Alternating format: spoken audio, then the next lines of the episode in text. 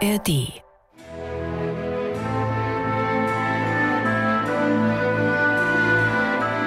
MDR Klassik, die Bachkantate mit Maul und Schrammeck. 19. Sonntag nach Trinitatis und wir können anlässlich dieses Tages hier im Podcast nochmal ein sehr prominentes und außergewöhnliches Stück präsentieren, nämlich die Solokantate Ich will den Kreuzstab gerne tragen.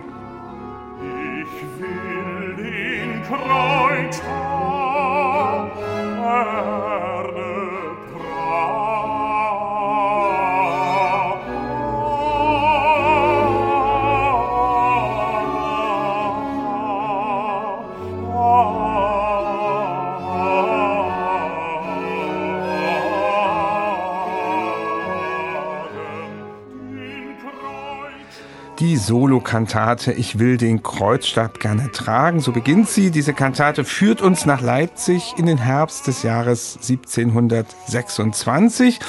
Und das ist eine Zeit, in der Bach auffällig viele Solokantaten komponiert hat. Haben wir die meisten schon besprochen. Zum Beispiel Gott soll allein mein Herze haben oder Geist und Seele wird verwirrt und etwas später dann noch Ich habe genug.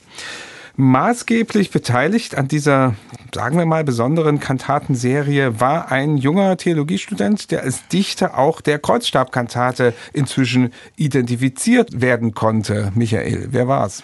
Ja, meine Kollegin Christine Blanken hat das vor einigen Jahren herausgefunden, dass es ein Nürnberger war. Also sie stieß auf einen Textdruck mit Kantatendichtung auf ein ganzes Jahr gedruckt, 1728 in Nürnberg von einem gewissen Christoph Birkmann, der 1725 bis 27 in Leipzig Theologie studiert hat, dann noch in Altdorf die Studien beendet hat und direkt danach hat er dann eben diesen Jahrgang drucken lassen. Da drin tauchen 71 Kantatentexte auf, 23 kennen wir definitiv in Bachs Vertonung und er sagt halt im Vorwort, ich habe viele Texte davon selber gedichtet. Nun ist ein bisschen das Problem, dass da teilweise Kantatentexte auftauchen, die er definitiv nicht gedichtet hat. Aber Christine Blanken hat das eigentlich sehr plausibel gemacht, dass so ein bestimmtes Korpus an Werken, wo immer sehr aus der Ich-Perspektive gesprochen wird ich will den Kreuzstab gerne tragen, ich habe genug, also dass diese Ich-Kantaten wahrscheinlich wirklich die Beiträge sind, die von dem Wirkmann selbst stammen. Und dadurch haben wir jetzt hier nun einen Höchstverdächtigen, der, und das ist ganz interessant, in seinem Lebenslauf eben später schreibt, er habe in Leipzig zwar Theologie studiert, aber von seinem Hobby der Musik habe er nicht ganz lassen können. Er habe sie nicht liegen lassen, schreibt er, sondern sich im Gegenteil fleißig zu dem großen Meister, Herrn Direktor Bach und seinem Chor gehalten. Und das klingt für mich so, dass er eben tatsächlich auch mit musiziert hat. Ob der jetzt im Orchester saß oder ob er mitgesungen hat, das weiß ich nicht. Jetzt wissen wir aber eben auch, es ging noch weiter. Er hat tatsächlich für Bach auch Kantatentexte gemacht. Und wenn man sich diese Kantaten, ich habe ja ein paar erwähnt, anschaut, 1726, ja. 27, stellt sich natürlich die Frage, ist das vielleicht wirklich so eine Serie? Ist das vielleicht irgendeine Zusammenarbeit zwischen Birkmann und Bach, die einfach ein bisschen auf Kontinuität geschaffen war oder ist es Zufall?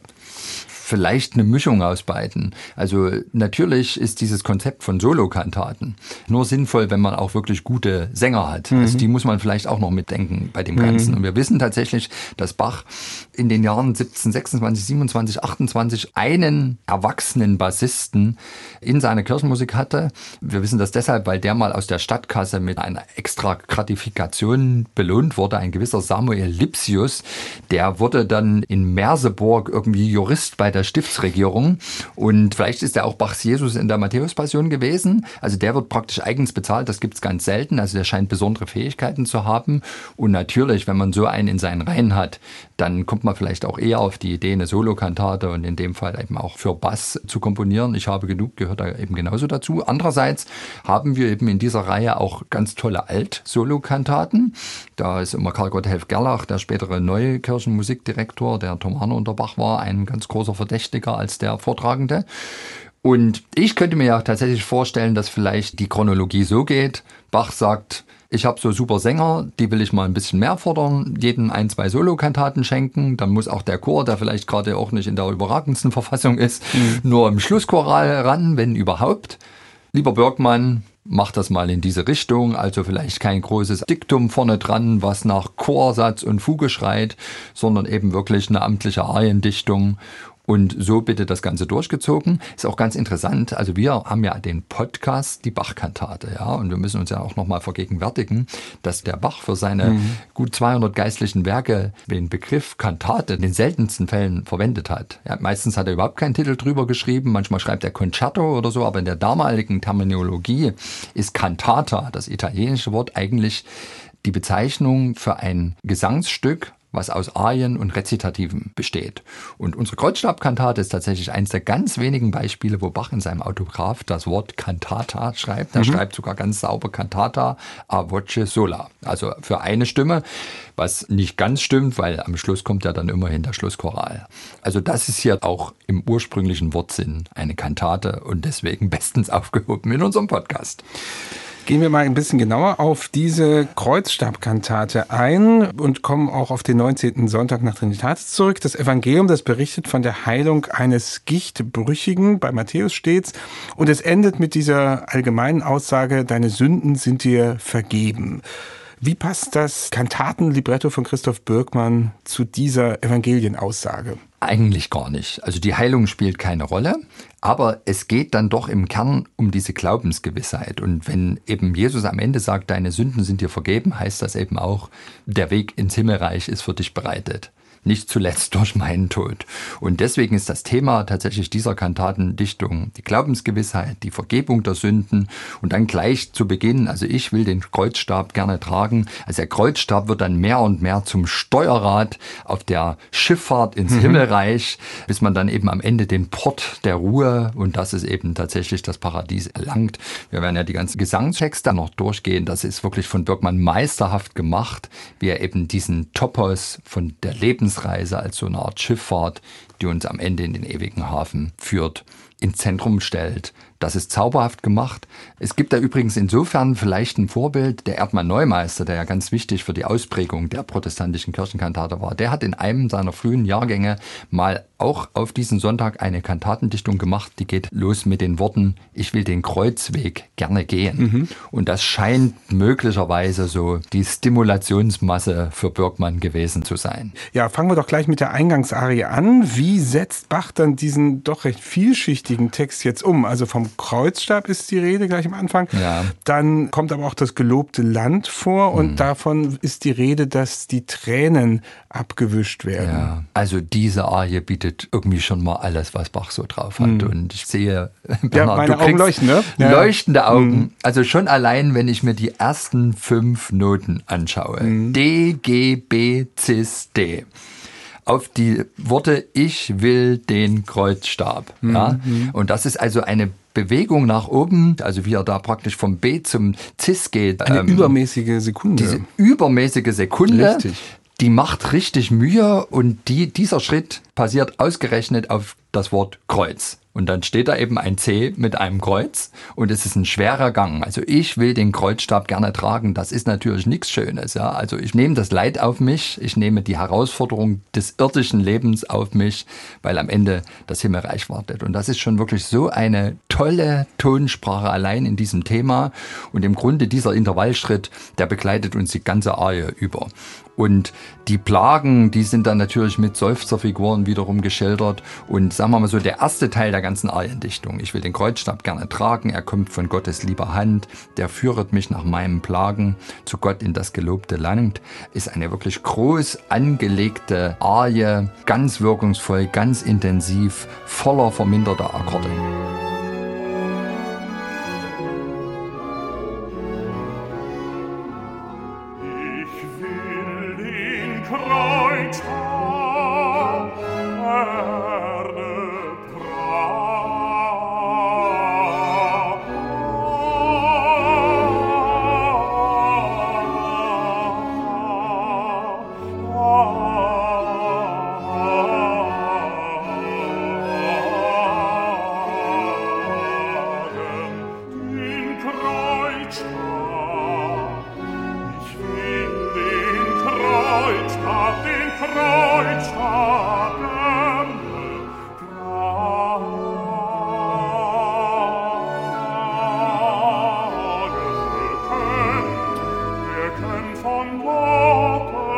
Hand. Ihr könnt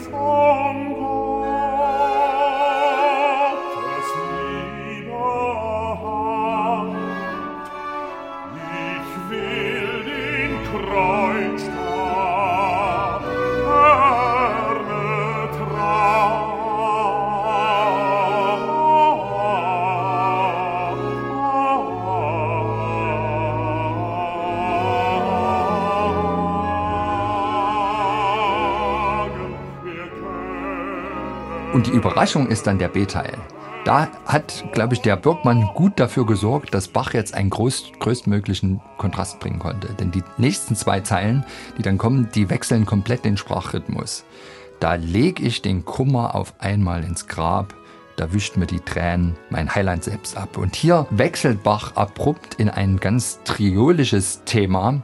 Klingt ein bisschen wie Parlando fast, aber sehr bedeutungsschwanger. Und das ist einfach eine Gänsehautstelle, die man nicht vergisst. Die steht eben in der Mitte dieser Arie. Sehr kurzer B-Teil, aber umso wirkungsvoller.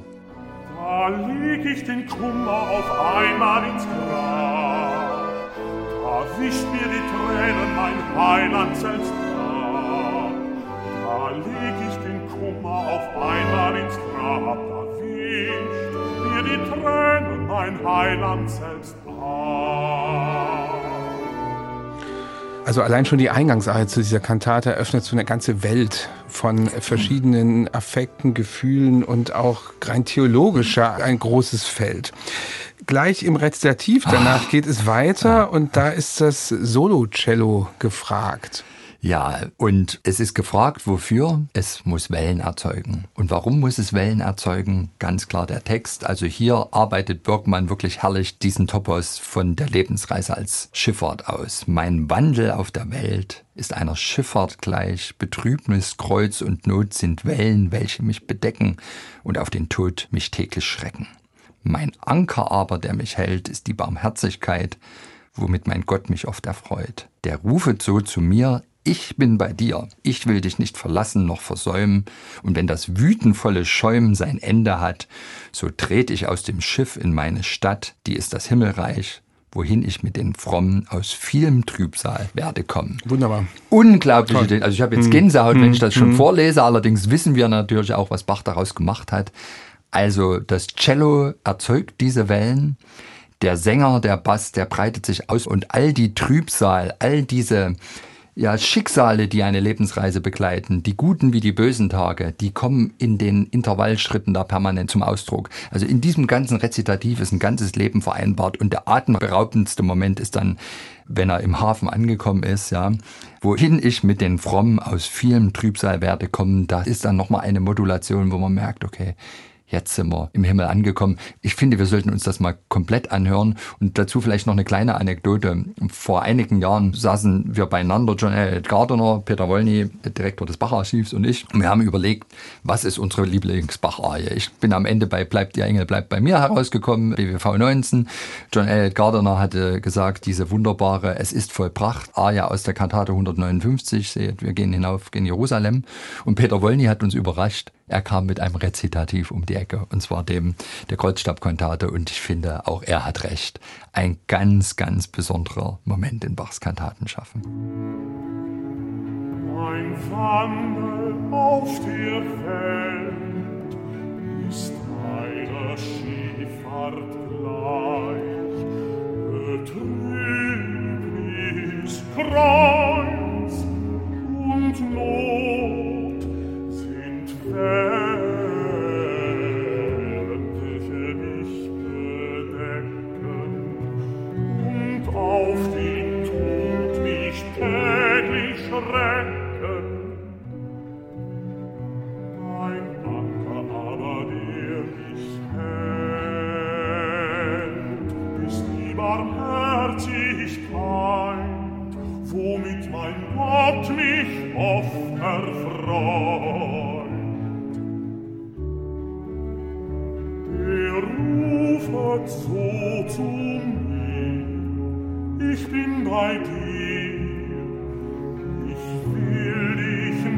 verlassen, noch versäumen.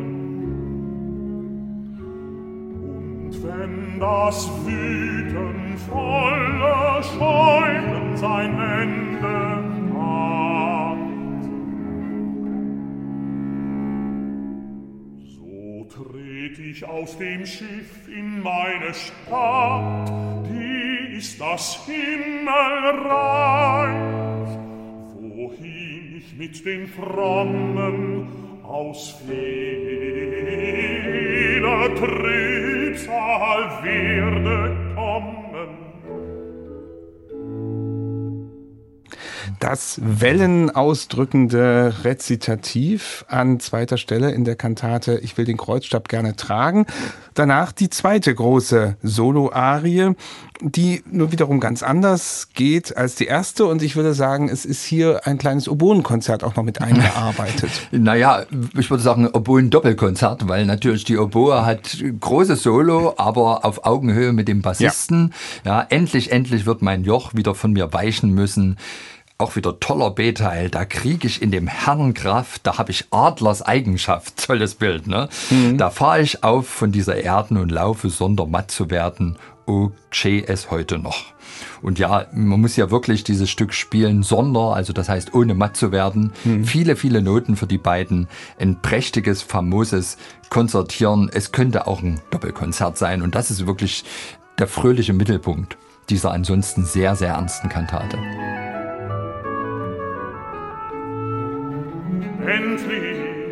endlich wird mein Joch. Oh, oh,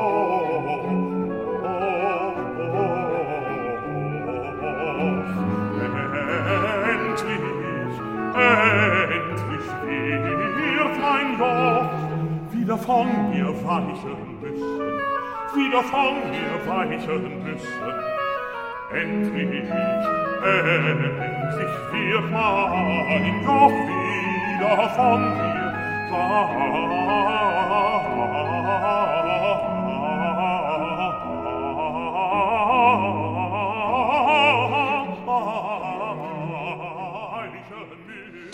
Die zweite Arie in der Kreuzstabkantate. Und ja, diese Kantate ist so besonders, dass man wirklich auf jeden Satz eingehen muss. Danach folgt nämlich nochmal ein Rezitativ, das eine ganz raffinierte Form ja. hat, weil eben wieder Streicher mitspielen und weil es dann einen ganz überraschenden Übergang gibt. Ja, also ich lese es mal vor. Ich stehe fertig und bereit, das Erbe meiner Seligkeit mit Sehen und Verlangen von Jesus Händen zu empfangen. Wie wohl wird mir geschehen, wenn ich den Port der Ruhe werde sehen, also jetzt wieder die Hafenmetapher. Mhm. Und jetzt kommt die Überraschung. Letzten zwei Zeilen, da lege ich den Kummer auf einmal ins Grab, da wischt mir die Tränen mein Heiland selbst ab. Kennen wir doch schon, nicht? Kennen wir schon, also der B-Teil der Eingangsarie. Und das ist eben natürlich die Steilvorlage für Bach, genau diese triolische, ganz mhm. einprägsame, besondere Melodiefloskel wieder hervorzuholen und so plötzlich zurück zu rekrutieren auf die Eingangsarie und so einen großen Bogen zu erzeugen. Das hat Bach natürlich toll gemacht, aber hier wieder Hut ab vor den Bergmann, der hat da die Steilvorlage gegeben. Das ist ja ein ganz beliebtes Mittel tatsächlich in mehreren Kantaten auch des dritten Jahrgangs. Kantate 169 fällt mir ein, die 49, die 55, auch die 82, ich habe genug. Könnte auch dafür sprechen, dass eben der Bergmann der Textdichter dieser Kantaten ist und eben diesen Kunstgriff gerne mal rausgeholt hat, den er ganz gewiss ich würde mal sagen, aus den barocken Opernlibretti sich abgeschaut hat. Da ist das nämlich auch ein ganz beliebtes Gestaltungsmittel, so zentrale Sätze gerne aus einem B-Teil mhm. einer Arie dann in folgenden Rezitativen immer noch mal hinten dran zu setzen, um musikalische Einheit zu erzeugen.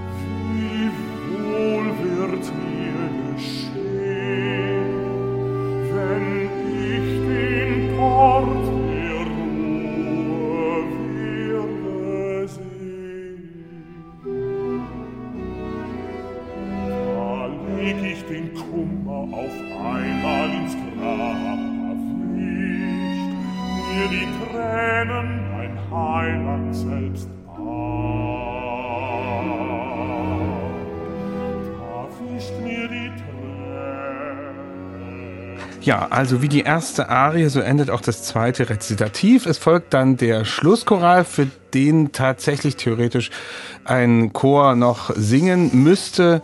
Komm, o Tod, du schlafes Bruder. Michael, am Schluss unserer Betrachtung an dich die Frage, welchen Rang gibst du dieser Solokantate unter den ungefähr Dutzend Solokantaten, die wir jetzt fast alle besprochen haben? Naja, ich würde mal sagen, eben weil du gerade hier diesen Schlusschoral in aller seiner Schönheit unterschlagen ja. hast, Denn also ich meine, das ist ja auch nochmal ein Stück. Also ich weiß nicht, von all den Choralsätzen, die Bach komponiert hat, ist das, also vielleicht neben, wenn ich einmal soll scheiden oder so, der mhm. mit dem höchsten Gänsehautfaktor. Also schließt auch wunderbar die Kantate ab, greift auch, obwohl es eben Johann Frank ist, also Schlusschoral, O du schönes Weltgebäude, eben auch nochmal passgenau diese Metapher von der Lebensreise als Schifffahrt auf. Also komm, o Toto, schlafes Bruder, komm und führe mich nur fort, löse meines Schiffleins Ruder, bringe mich an sicheren Port. Das ist so zärtlich von dem Bach vertont und dann auch ganz genial ein bisschen die Notenwerte des ursprünglichen Chorals geändert, um die Betonung auf die richtigen Silben zu machen. Also man ist am Schluss dieser Kantate eine Mischung aus entrückt, beseelt, ja auch traurig. Also einem wird natürlich von Bach auch mal wieder die Endlichkeit des Lebens vor mhm. Augen geführt. Also das Stück macht einen auch sehr nachdenklich. Aber gerade deshalb, weil sie eben insgesamt so einen großen Spannungsbogen hat und einen so wirkungsvoll zurücklässt, würde ich fast sagen, vielleicht ist es die rundeste aller Solokantaten, die Bach komponiert hatte. Vielleicht tut man jetzt, ich habe genug ein bisschen Unrecht, Wobei wir uns da, glaube ich, schon zu der Behauptung haben mal hinreißen lassen. Eigentlich könnte das Stück nach Schlummert ein ja. matten Augen zu Ende sein und da ist diese letzte Arie, die dann so ein bisschen das Positive wieder mhm. hineinbringt, das Lebensbejahende, fast so ein bisschen mhm. störend. Und dafür gibt es ja. keinen Schlusschoral. Ne? Und es gibt mhm. keinen Schlusschoral. Hier ist er da mhm. und er schlägt den Bogen zum Beginn, dann diese Sahne-Rezitative. Also vielleicht schon, ist es. Ich freue mich richtig, dass ich dich jetzt hier provozieren konnte zu dieser Aussage. Das reicht mir schon. Ja, die rundeste aller Solokantaten. Das ist eine ja, sehr schöne. Liebe. Hörer, können wir uns darauf einigen? Also auf jeden Fall. Also komm und du schlafes Bruder dann am Schluss. Das macht einen so demütig und ganz klein vor der Endlichkeit des Lebens und genauso klein vor dem Komponisten Johann Sebastian Bach, der Unglaubliches mit seinen Noten vollbringt.